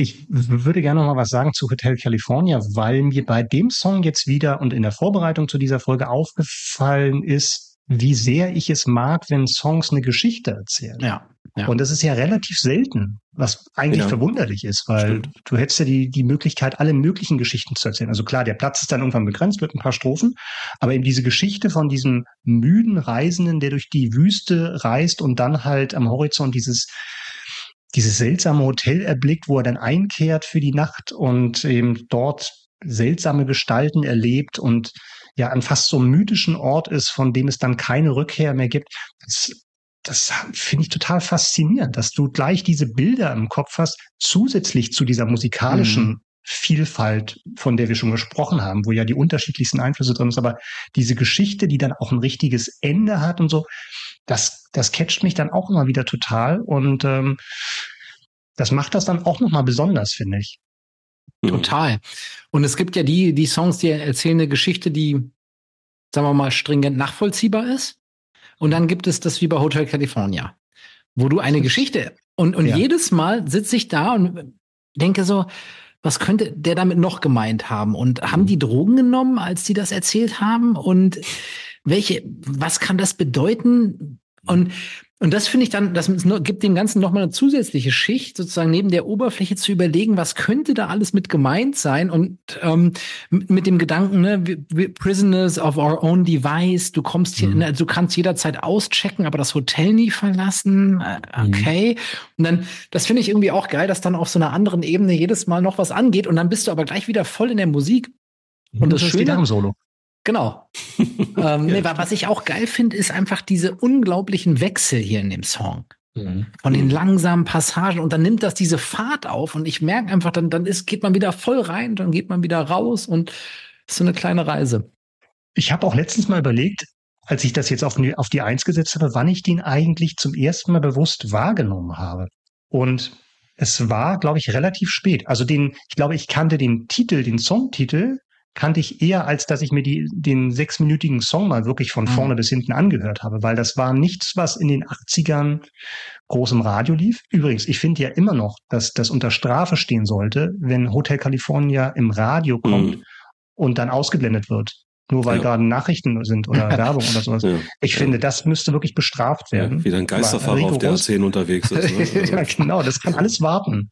Aber wenn, wenn das Gitarrensolo kommt, dann möchte ich das auch gerne hören. Das stimmt. Nee, aber was ich eigentlich sagen wollte, ist, dass ich glaube, ich glaube, ich habe den Song erst wirklich richtig wahrgenommen und schätzen gelernt durch diese 94er Version, wo sich die Eagles ja auch wieder vereint haben, mhm.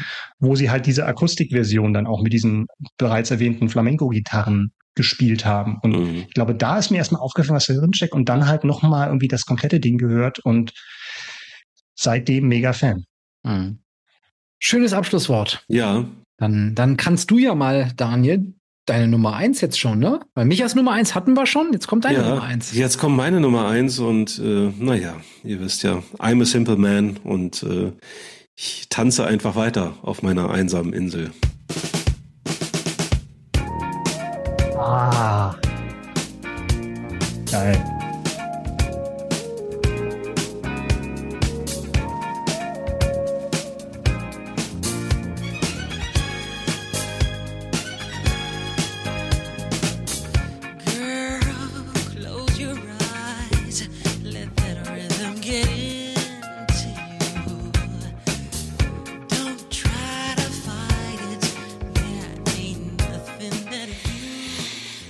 Der Daniel. Ja, ja.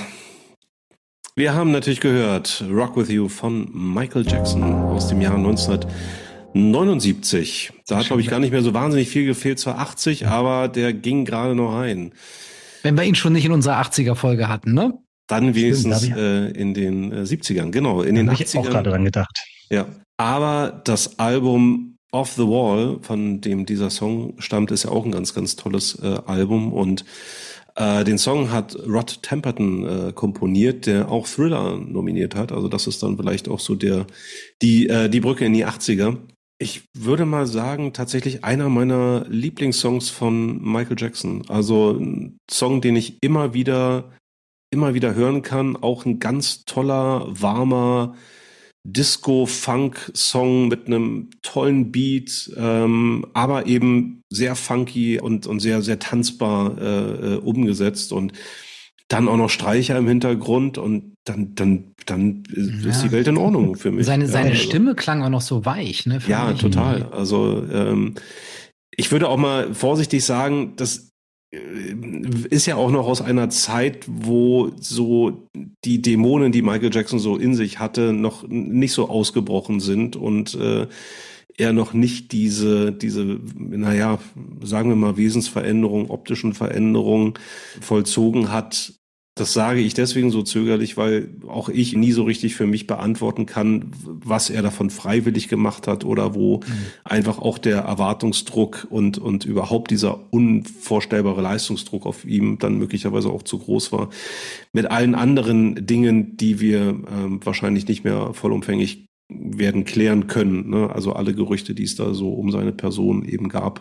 Aber tatsächlich Ende der 70er wirkte der Mensch Michael Jackson eben tatsächlich noch viel äh, fröhlicher, gelöster, natürlicher einfach und kam eben, wie ich es vorhin schon gesagt habe, eben auch aus dieser Ära mit seinen Brüdern, mit den, mit den Jackson Five, ähm, die auch wirklich ganz, ganz großartige äh, soulige Musik zum, zum Mitsingen, zum Mittanzen und Mitfeiern gemacht haben und äh, das, das ganze Jahrzehnt hindurch, ja, die ganzen 70er Jahre hindurch ja, hier war er dann eben solo unterwegs und das ist für mich, wie gesagt, ein ganz toller äh, Tanzflächensong und wie gesagt, einer meiner liebsten Songs von Michael Jackson. Ja, zu Recht schön. Also hat mich jetzt total überrascht, hätte ich niemals mit gerechnet, dass du den jetzt auf deiner Eins hast. Ich hatte eine Vermutung, ich hätte jetzt nicht gedacht, dass es auf, auf die Eins kommt, aber völlig zu Recht. Also ich wollte eigentlich keine Longlist machen, aber das wäre mhm. die Top, Top 4 gewesen tatsächlich. Oh, echt? Bei mir. Okay. Ja. Also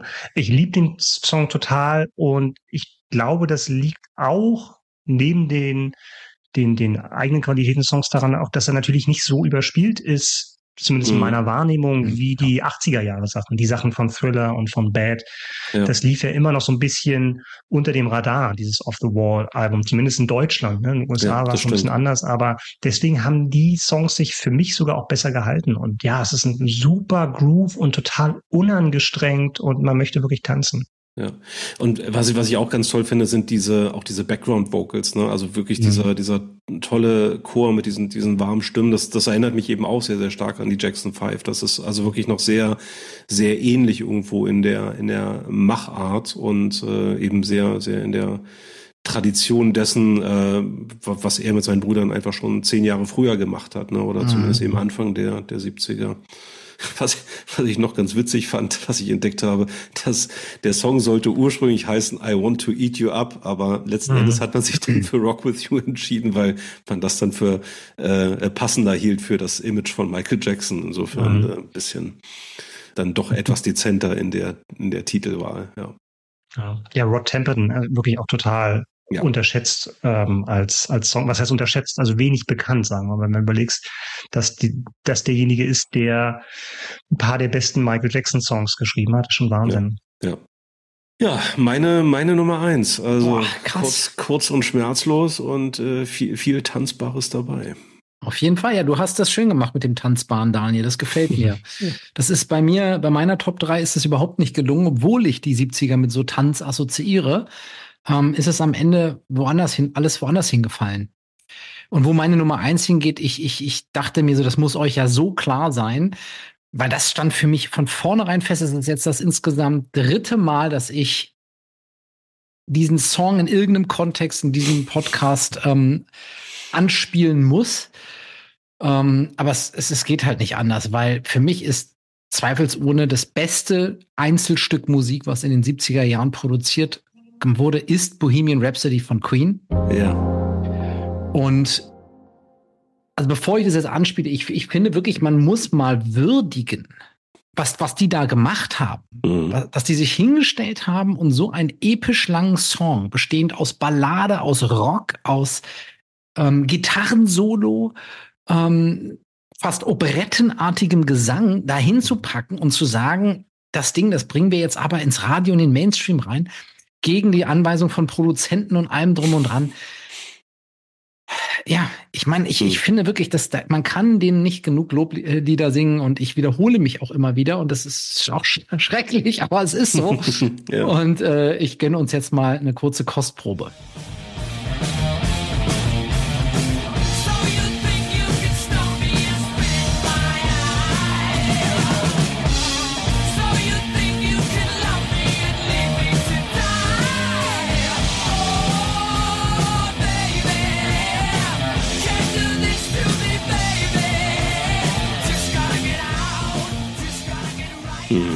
Bewusst auch mal was anderes als das Mama. Ja, ja, aber schön, schön, dass du, dass du ähm, diesen Ausschnitt gewählt hast, weil ich tatsächlich auch was mit was anderem gerechnet habe, aber mhm. das ist ja so ein Glamrock-Part eigentlich, ne? Das ist, das ist ja großartig. Also ja. Insofern ist, fällt das auch nicht so ins Gewicht, dass du den schon mehrmals erwähnt hast in der Laufe genau, des Podcasts. Ne? Solange du immer wieder die die Ausschnitte variierst, Björn, genau. ist das. Also wenn es bei einem Song geht, dann bei Bohemian Rhapsody.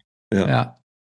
Ja, ja, aber, aber, aber äh, richtig, was du sagst. Also das, das, das will ich wirklich nochmal betonen. Also in was für, in welchem Song hast du so einen, also wirklich fast schon wilden Genre-Mix? Wild im mhm. Sinne von, eigentlich, wie du es auch anmoderiert hast, Björn, gar nicht radiotauglich. Ne? Also ich, ich kann mir das lieber vorstellen, dass sie damals gesagt haben, habt, habt ihr ein Rad ab oder was, was, was wollt ihr, wo wollt ihr damit hin? Es, es, es ist schwer, diesen, diesen Song irgendwie in einem kurzen, knackigen Satz irgendwie zu erklären oder zu beschreiben, weil da so viel drinsteckt. Also nicht nur von den Genres, sondern wirklich auch von der musikalischen Genialität, ob es mhm. jetzt eben Freddie Mercury oder auch Brian May sind, ja, die, die, die, die einfach da was ganz Großartiges vollbracht haben. Wir haben gerade äh, darüber gesprochen, wie es ist, wenn jemand im Radio die Eagles abreißt, weil im ähm, Hintergrund vielleicht Lieferando-Werbung eingespielt wird. Ja. Ähm, das ähm, äh, wahrscheinlich läuft er deswegen noch weniger in voller Länge äh, im, ja. im, Radio, weil du müsstest ja einen kompletten Block zwischen zwei zwischen zwei Sprechparts dafür reservieren, nur einen Song zu spielen sind. Und deswegen ähm, hört man den wahrscheinlich auch so selten in voller Länge, aber mhm. ich genieße es total, mir den in voller Länge anzuhören und ich habe das auch jetzt wieder gemerkt. Ich habe mir den die Woche immer mal wieder im Auto angemacht und ich kann alle Phasen im Auto zum Beispiel voll mitgehen und freue mich jedes Mal, wenn er dann wieder eskaliert und dann kommt das Gitarrensolo und yeah, und dann der ruhige Part und das Schmerzhafte, die Ballade wieder und dann eskaliert's wieder hinten raus und und ich finde es einfach ein Feuerwerk der Gefühle, das dabei entsteht. Es ist wie so, auch wieder so eine Art Reise, in die man da mitgenommen wird.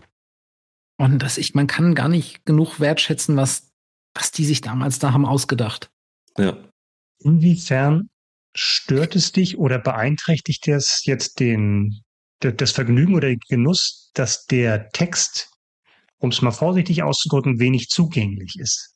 Ja, also interessant natürlich die Frage. Beim Mitsingen stört mich's gar nicht. ich stelle mich auch gerade so mit deiner Wayne's World Kappe, dass du da richtig abgehst im Auto. So stelle ich mir das vor.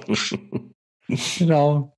Nee, es gibt ja auch diverse Interpretationen dazu. Ob war das jetzt Freddys Coming Out Song? Ähm, Mama, I killed a man, war das er selber, den er da gekillt hat, die alte Identität und so. Mhm. Er hat ja dazu nie was gesagt in dem Sinne und damit ist alles offen. Insofern kann man da sicherlich auch wieder viel rein interpretieren und, und Spaß mit haben. Mhm. Es gibt schon manchmal so die Momente, wo man denkt, okay, ist, ist das jetzt totaler Nonsens? Aber der Nonsens ja. klingt so geil, dass du, dass ja. ich mir denke, egal, ja, Scaramouche, das ist whatever. Mhm. Er ist absolut virtuos und ja. tatsächlich, also neben Ach, dem musikalischen, ja. neben dem musikalischen ist es tatsächlich wirklich dann erstmal die Cojones zu mhm. haben, so ein Ding zu komponieren, was gefühlt aus vier verschiedenen Songs, so war ja, glaube ich, auch die Entstehungsgeschichte, so dass da, glaube ich, an unterschiedlichen Songs gearbeitet wurde und dann halt eben das vereint wurde, weil man gesagt hat, irgendwie das könnte auch einen Song tragen, aber dann wirklich zu sagen, nee, das machen wir zusammen und wir zeigen in einem Song praktisch alle Facetten dieser Band mhm. und alle Facetten der, letztlich auch alle Facetten der Persönlichkeit von Freddie Mercury wahrscheinlich. Ja, ja. Ja, es ist Wahnsinn und ähm, ich sag, ich, ich sag's jetzt ganz offen, ne? Ich meine, ich habe immer mal gedacht, wir haben ja gesagt, wenn wir, wenn wir irgendwann mal aufhören, dann machen wir die finalen Top 3 Listen. Und äh, da gibt's ja so ein paar Songs, die, da, da schwingt's die ganze Zeit schon mit.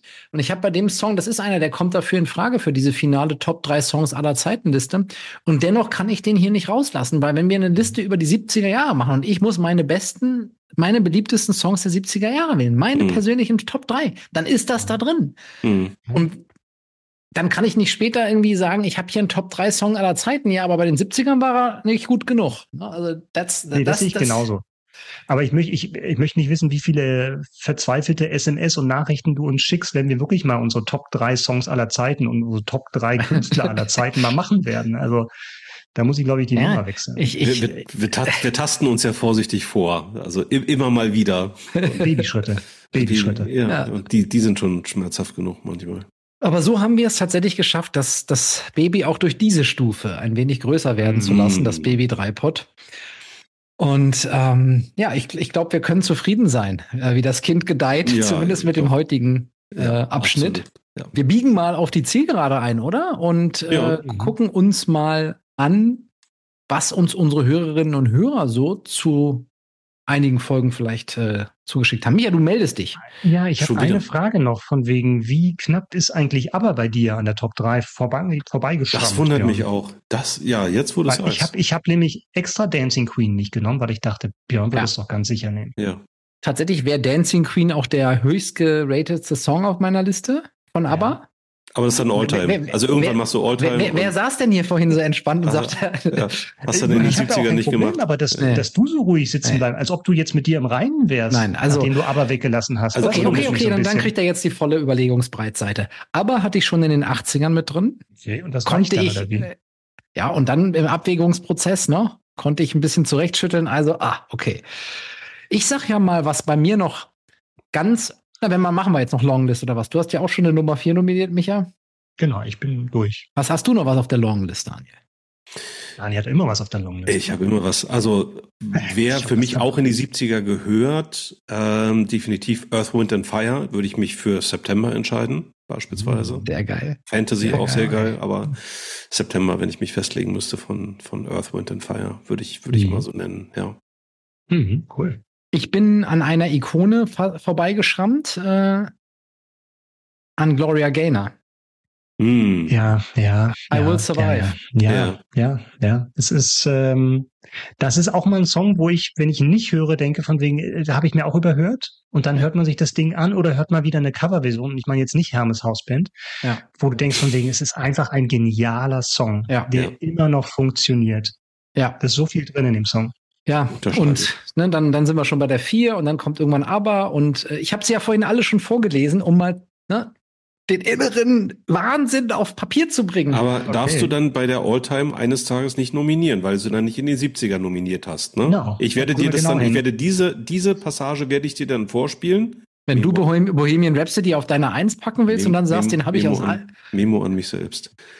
Nein, natürlich packe ich dann Bohemian Rhapsody nicht auf meine das, drei habe ich lasst, euch, lasst euch einfach überraschen. Ja, in, in, das Bevor werdet ihr in 14 Jahren erfahren, wenn wir die heute, Top 3... Genau. Heute in 14 genau. Jahren. In 40, genau. in 40 Jahren, genau. Ich schreibe schon mal meine drei auf und dann packen wir den Umschlag, versiegeln das. Notariell beglaubigt. Letter to myself, genau. Ja. Genau, wir wollten eigentlich gerade die Zuhörerinnen und Zuhörer mal zu Wort kommen lassen. Unbedingt. Und da haben wir ja auch auf der Audiospur wieder einiges dabei, oder Daniel? Ja, äh, haben wir. Aber bevor wir dazu kommen, hat mich tatsächlich schriftliches Feedback erreicht. Allerdings von Maximilian, der es sich ja schon in der Spitze der Podcast-Pyramide gemütlich äh, macht. Er hat, er hat Audio-Feedback gar nicht mehr nötig, liebe mhm. Hörerinnen und Hörer. Wenn ihr aber er, auch. Er kann ja auch mal eine Etage, eine Etage drunter nächtigen für eine Weile. Genau. Also wenn ihr auch in oben kommen, nach oben kommen ist leicht, aber oben bleiben.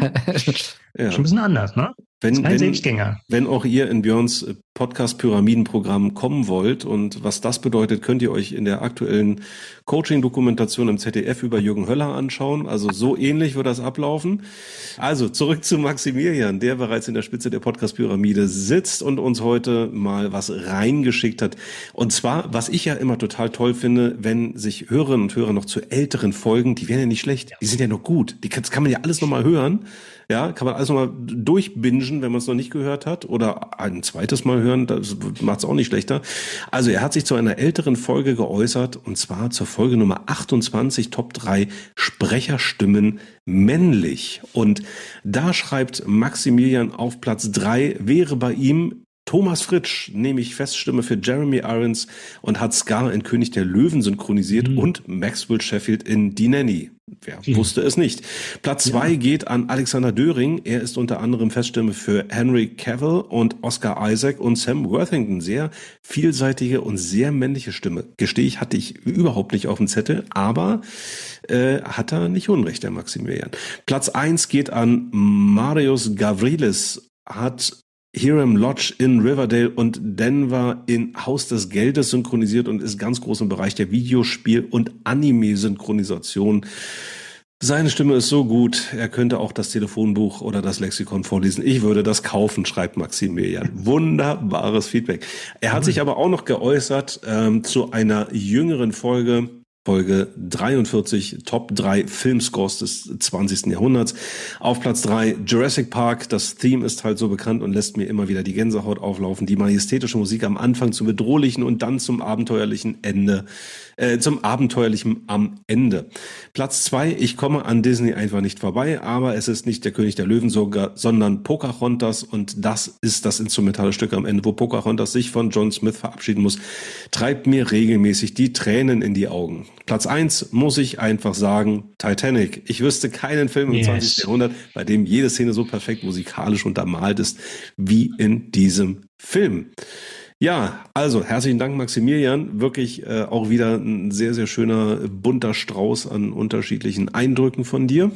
Ja, ja super. cool, Dankeschön. Vielen, vielen Dank. Also gerade Titanic finde ich eine super Wahl. Ja. Ähm, hatte ich auch auf dem Schirm gehabt. Traurig, ne, dass du das dich nicht getraut hast. Ja, die hatten, wir, die hatten wir doch beide auf der vier, ne? Irgendwie, Ungefähr. wir haben, glaube ich, drüber gesprochen. Ja, und aber, die, aber die vier ist ähm, nicht die Top 3, kann ich immer wieder nur sagen. Ma Maximilian, deine, deine, deine Nummer eins bei den Sprechern muss ich tatsächlich mal äh, mir anhören, weil das ist, gerade Anime ist so ein Paralleluniversum, wo so viel passiert, wo ich nicht so drin stecke und ähm, ja. bin ich echt mal gespannt, weil die anderen beiden haben mir auch gut gefallen.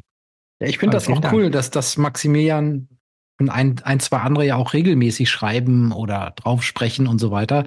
Ähm, da, da, da baut sich bei mir jetzt langsam so ein hm. Bild so in meinem Kopf auf. ein Täterprofil. Ein Täterprofil. Ein Täterprofil. das ist, das ist total cool irgendwie so. Das, das Psychogramm. Be genau. part of the team irgendwie. Björn, bei, der Podcast-Profiler. Genau, bei, bei Psychogramm, bei Björn liegt die Betonung auf Psycho. Ja. ja. Genau. genau. Apropos Psycho, unser äh, Lieblingshörer Micha hat uns auch noch äh, Feedback geschickt und da wollen wir natürlich auch noch reinhören. Micha hat ja wirklich wahnwitzigerweise auch äh, äh, ebenfalls ganz, ganz viele alte Folgen von uns äh, kommentiert und so hat er das auch mit, jetzt haltet euch fest, Folge Nummer drei gemacht, Top 3 Serien der 80er von Tripods und Traumautos. Da mache ich es mal einfach. Also drei würde ich nominieren Knight Rider mit The Hoff. Hat ja eigentlich fast jeder Junge gesehen, denke ich mal. Also ich kenne aus der Schulzeit eigentlich kaum jemanden, der nicht geguckt hat. Mhm. Auf der 2 bei mir eindeutig Airwolf. War einfach noch ein bisschen cooler als dieses sprechende Auto. der Hubschrauber. Ja. Und auf der 1 tatsächlich hart, aber herzlich. Weil. Ich fand diese Detektivkomödien sozusagen im wahrsten Sinne recht unterhaltsam. Der Butler war immer Knorke und ja, hat halt Spaß gemacht zuzugucken. Okay, so viel zu den Serien der 80er. Ja, Micha, cool. herzlichen Dank. Also ja. auch wieder super geiles Feedback. Was du natürlich gerade nicht mitbekommen konntest und auch nicht sehen konntest und nicht mal hören konntest, wie Björn gerade die, äh, die Hände in den Himmel gereckt hat bei Airwolf und sich gefreut hat. Also Airwolf wurde hier gerade schwer abgefeiert, äh, aber auch hart, aber herzlich. Äh, Finde ich, finde ich auch eine, eine, mhm. eine schöne äh, Nominierung, weil, da, also als ich das gehört habe, war ich auch sofort wieder so im, im Film drin der, der Vorabendserien der, der 80er. Also habe ich damals wirklich auch auch sehr, sehr gerne geguckt. Großen Spaß gemacht mit Robert. Tolle Heide. Titelmusik. Ja. Und hart, aber herzlich. Sehr, sehr gut. Ah, allerdings, ja. Danke, Micha. Also auch bei dir gilt, dass ich mich immer freue jetzt, wenn wir von dir was eingespielt bekommen und hören. Ja. Äh, richtig schön, danke. Das war Feedback. Das war Feedback. Und dann war das auch fast die Folge von heute. Wir ja. verbleiben mit dem Ausblick aufs nächste Mal. Und wir werden uns nächstes Mal wieder einem äh, Filmthema widmen. Mhm. Konkret unseren persönlichen Top 3 Filmcasts. Das heißt also, wir sagen jetzt nicht ein einzelner Schauspieler oder ähnliches, sondern der ganze Cast eines Films und da machen wir eine Top-3-Ranking zu. Was das genau bedeutet, welche Qualitätskriterien man da anlegen kann, das wird sicherlich noch zu diskutieren sein. Da haben wir bisher alle keine Ahnung. Aber das ist immer die beste Haltung, um in die Recherche zu gehen. Ja, aber das ist ein Problem für Zukunft, Björn. genau. Einfach genau. so ein Thema aus der Hüfte feuern und dann irgendwann später schweißgebadet und dann aufwachen. Genau. Am Tag vor der Folge den anderen eine Nachricht schreiben, dass das so nicht geht. Ja. ja. Wie, wie immer, super. Danke. Ciao.